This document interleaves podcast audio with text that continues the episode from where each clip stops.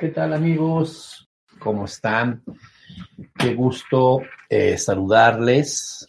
El día de hoy les quiero platicar sobre un, eh, un, concepto que va a reforzar lo que estuvimos viendo, pues todo lo que vimos la semana pasada. Este concepto se llama el cerebro triuno, tres y uno, o sea, tres en uno. La verdad es que es un concepto muy interesante, es un concepto técnico, de entender que nuestro cerebro está dividido en cerebros, el cerebro reptil, el cerebro límbico o mamífero y la neocorteza o cerebro pensante. Entonces se, estipula que hay tres cerebros, el reptil, ojo, el nombre ¿eh? se llama cerebro reptil y esto es porque eh, fue el primer cerebro que se formó, reptil espero que entiendan lo que estoy tratando de insinuar. ¿Quién nos puso un cerebro reptil? Ese no fue Diosito. Luego viene el cerebro mamífero, que se llama límbico, y luego el cerebro pensante o corteza nueva o neocórtex, porque fue la última parte del cerebro que surgió. Y bueno, después de lo que estuvimos hablando la semana pasada y todo lo que estuvimos diciendo, la corteza cerebral como les decía, o neocórtex, que significa corteza nueva, es la última parte evolutiva eh, que se formó. Y esta es la, parte donde pensamos, es la parte más exterior de la, del cerebro. Eh, es una capita muy delgada en donde están ahí, pues, eh, una gran cantidad de células que son las que reciben lo que vemos, sentimos, escuchamos y se le llama neocórtex porque es corteza nueva, fue la última que se formó. Y es la parte pensante, es con la que pensamos, con la que aprendemos, con la que analizamos, con la que eh, vamos eh, eh, tomando decisiones, pensando, etcétera. Y ahí es donde se hacen las redes neuroplásticas. ¿Se acuerdan que les hablaba de neuroplastía o plasticidad neuronal? Donde otras redes toman funciones de las dañadas o se, enriquecen las que ya están y es donde aprendemos y eh, cuando hacemos algo nuevo, pues ahí se aprende. Si hacemos algo nuevo, diferente a lo que hacemos siempre, con la información aprendida nueva, se enriquecen las redes neuronales. Por ejemplo, yo, yo me voy a mi casa por el mismo camino, ya tengo una red neuronal. Pero si un día empiezo a hacer nuevos, eh, nuevas este, cambios, nuevas rutas, se enriquece y se forma una nueva red enriquecida. Eso se llama plasticidad neuronal. Entonces, cuando aprendemos algo nuevo y estamos en una situación nueva y estamos viendo algo nuevo, eh, y realmente eso nos está generando experiencias, se activa el cerebro mamífero o límbico, que también se le llama cerebro químico, porque ahí está una conexión en el, en el corazón del cerebro, eh, hay una estructura que se llama hipotálamo, que, que, está conectada a la glándula maestra, que es la glándula hipófisis o pituitaria, y ahí se generan los químicos, es decir, eh, si lo que estoy aprendiendo y lo estoy interiorizando, pasa al cerebro límbico, se convierte en un químico, en una emoción y empieza a circular por toda mi sangre, por todo mi cuerpo. Y se le conoce como el cerebro químico mamífero y es más o menos del tamaño de un limón, no muy grande, un limón regularcito de tamaño. Y eh, si esa información que estás aprendiendo realmente conecta contigo, te hace eh, vibrar. Por ejemplo, compras un libro de como el amor incondicional. ¿Se acuerdan que les platicaba eso la semana pasada? O compras un libro de eh, cómo educar a los hijos, o compras un libro de eh, superación personal, pensamiento, pensamiento cognitivo, o sea, metacognición, todo lo que hablamos la semana pasada, ves un video y todo, y la información te llega, la información resuena en tu interior, aunque la estás activando con la corteza porque estás pensando, Cuando esto tiene una significancia importante, una significación importante, pasa a la, a la parte de límbica, en donde esas, esas circunstancias se convierten en químicos, en emociones que van a pasar eh, químicamente a todas las células de... Y esto, como te decía, es a partir del hipotálamo que está conectado a la glándula hipófisis y por eso se generan estos químicos. Si esa información conecta profundamente contigo, eh, eh, esto puede ser que actúes de una manera diferente. Vamos a pensar que leíste el libro de amor incondicional, donde te dice que no le pidas a tu pareja que te amen como no te amaron tus padres, que es lo que hace todo mundo. Como de niño no viví amor incondicional, le exijo a mi pareja que me ame incondicionalmente como no me amaron mis padres. Y los dos son iguales, ¿eh? Entonces ya lo leí, ya entendí que yo traigo una carencia de amor y que no puedo estársela exigiendo a mi pareja y que yo tengo que buscar una forma de amar yo incondicionalmente y todas estas cosas bonitas que lees en esos libros. Entonces, de repente llega tu pareja y te presenta un problema o está alterada o hay una discusión, pero ahora con la información que ya leíste, te pones a pensar, wow, esto es algo de lo que, de lo que eh, decía en el libro, de cómo reaccionar o qué hacer, porque lo que ella está haciendo es que me está demandando que yo le dé el amor incondicional que no recibió. Eso se llama metacognición, ¿te acuerdas? Pensar cómo estoy pensando, analizar mis pensamientos. Y entonces cambio mi conducta. ¿Por qué? Porque la información ya se metió muy profundamente y está activando mi cerebro químico. Y entonces manda químicos de relax, tranquilo, no reacciones, piensa las cosas, no generes una pelea. Pero lo mismo pasa con los hijos, lo mismo pasa con el dinero, lo mismo pasa con la salud.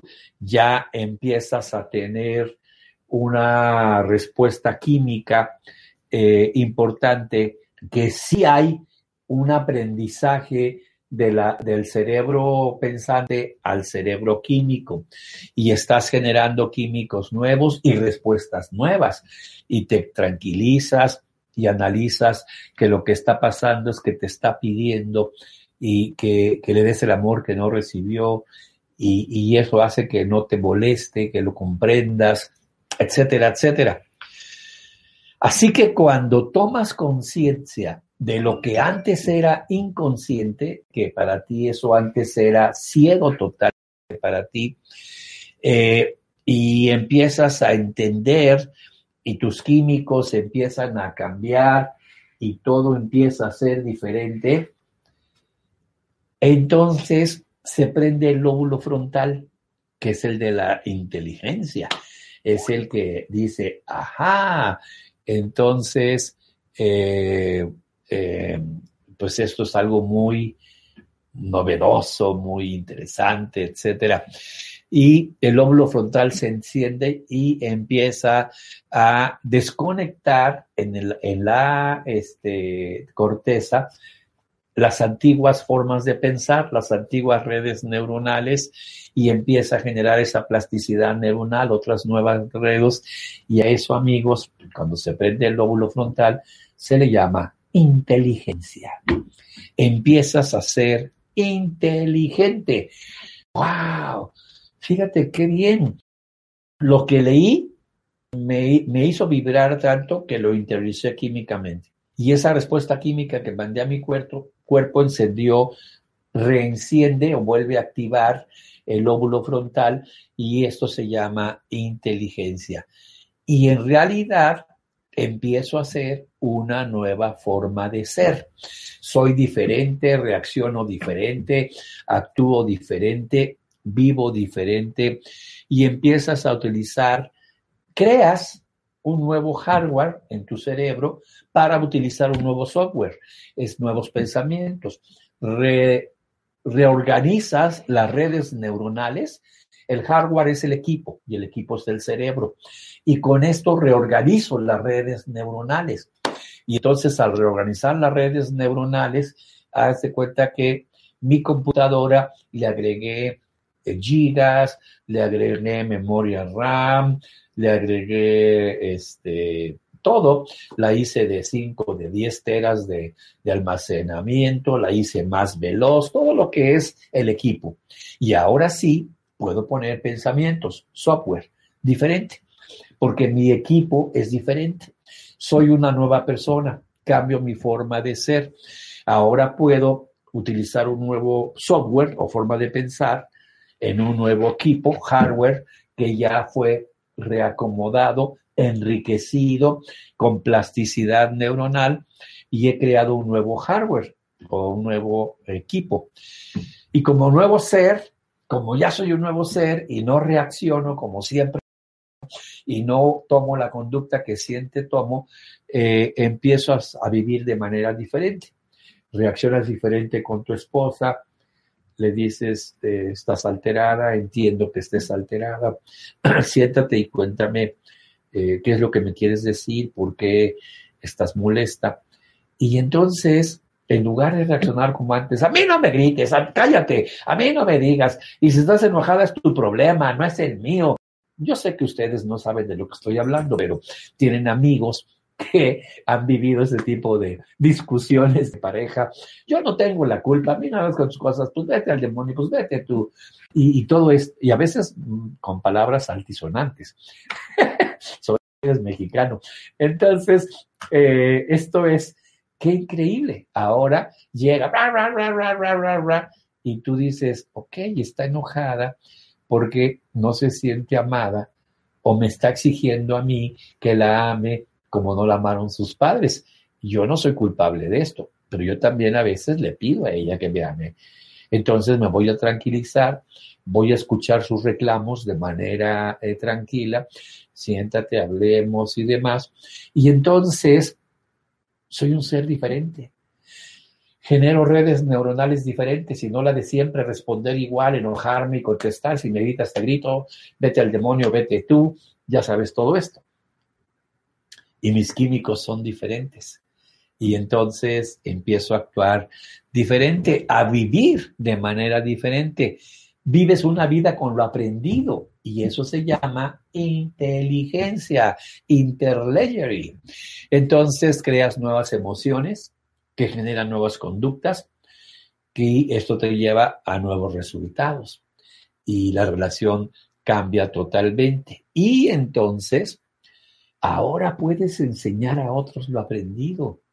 Te conviertes en un modelo. Les dices, miren, yo me acuerdo que yo reaccionaba y yo me acuerdo cuando yo también me peleaba y vete al demonio, vete tú, botellita de Jerez, todo lo que digas será al revés, y tú le contestabas botellita de vinagre, todo lo que me digas será para tu madre, y, iba subiendo, iba subiendo el, tono de la, de la discusión y la familia, y salía la mamá, el abuelo, el tío tarado, el, el, hermano eh, desempleado, y tu hermano es un flojo, no hace nada, y salía la familia.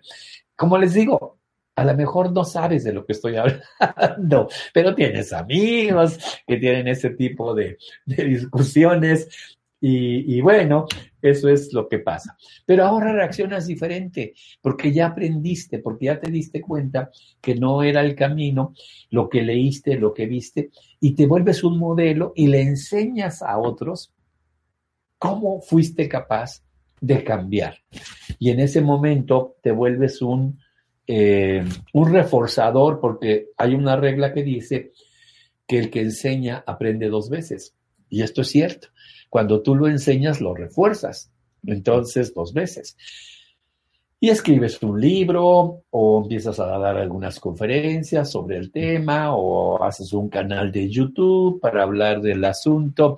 Y lo que has logrado con tus nuevos comportamientos lo enseñas a otros y tus eh, comportamientos por primera vez en la vida son igual que tus intenciones.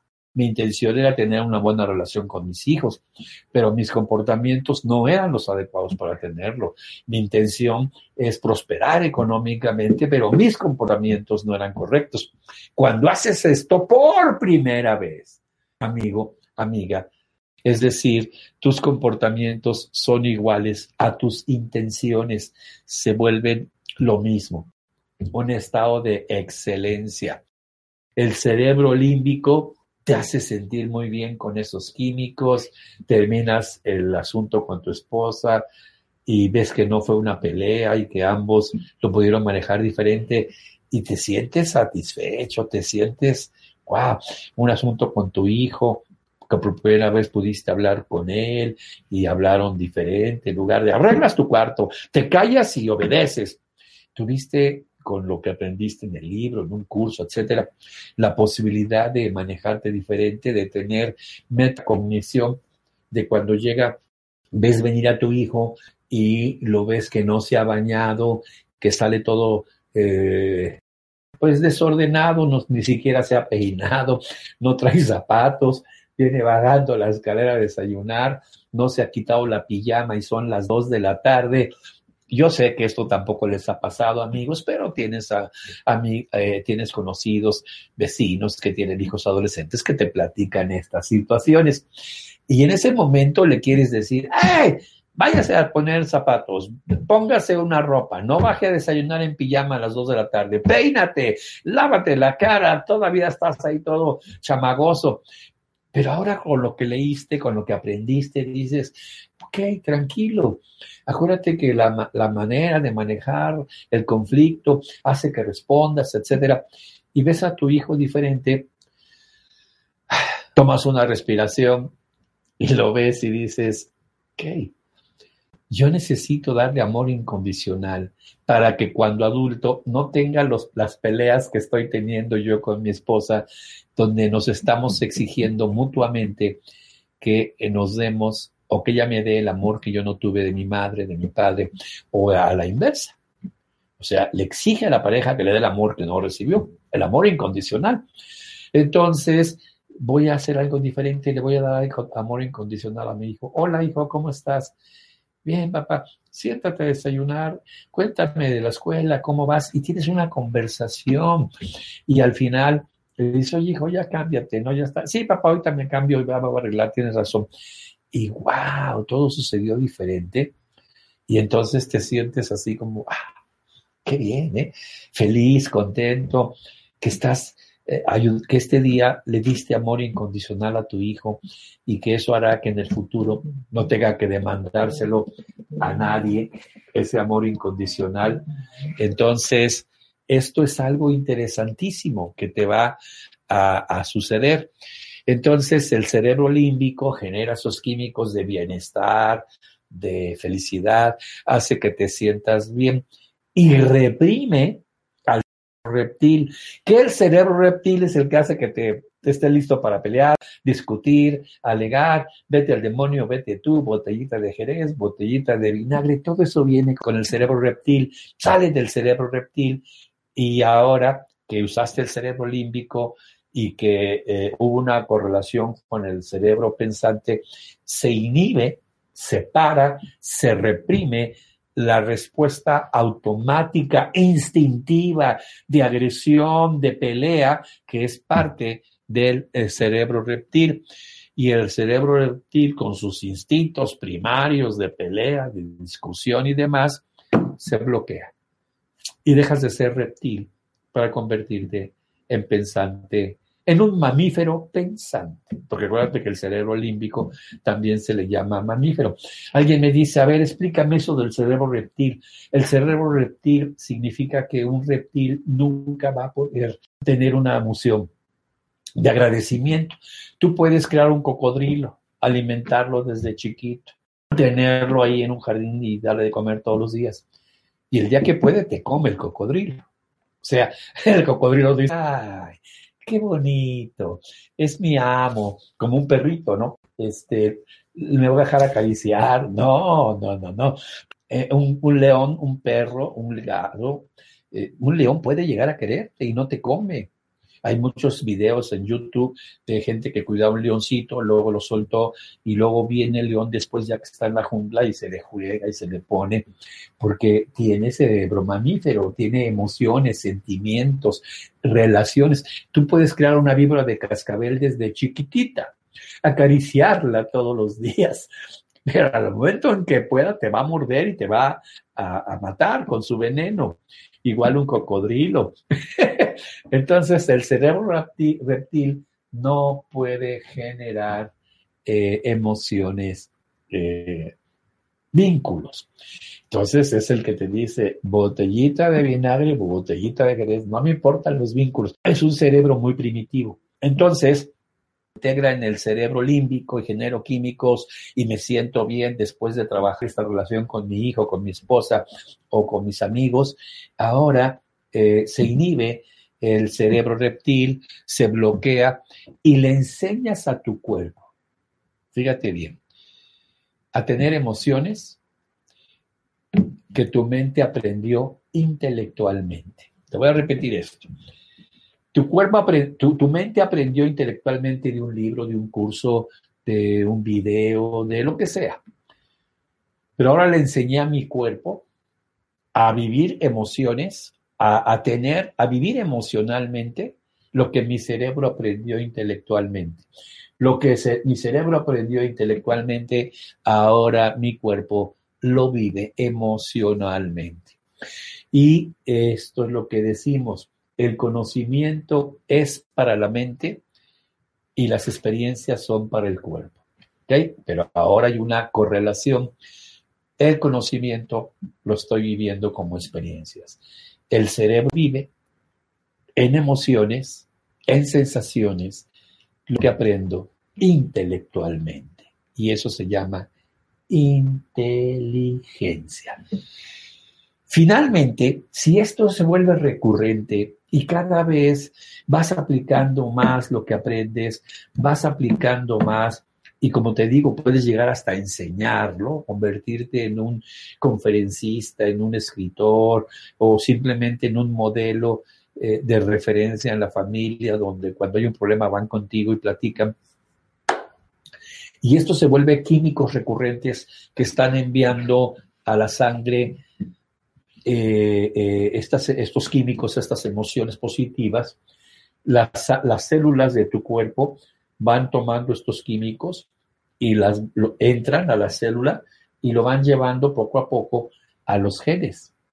Y entonces los genes aprenden esos químicos, se reprograman y al pasarlo a la siguiente generación ya van a aprendizajes genéticamente. Es decir, reprogramas tus genes. Esto está probado.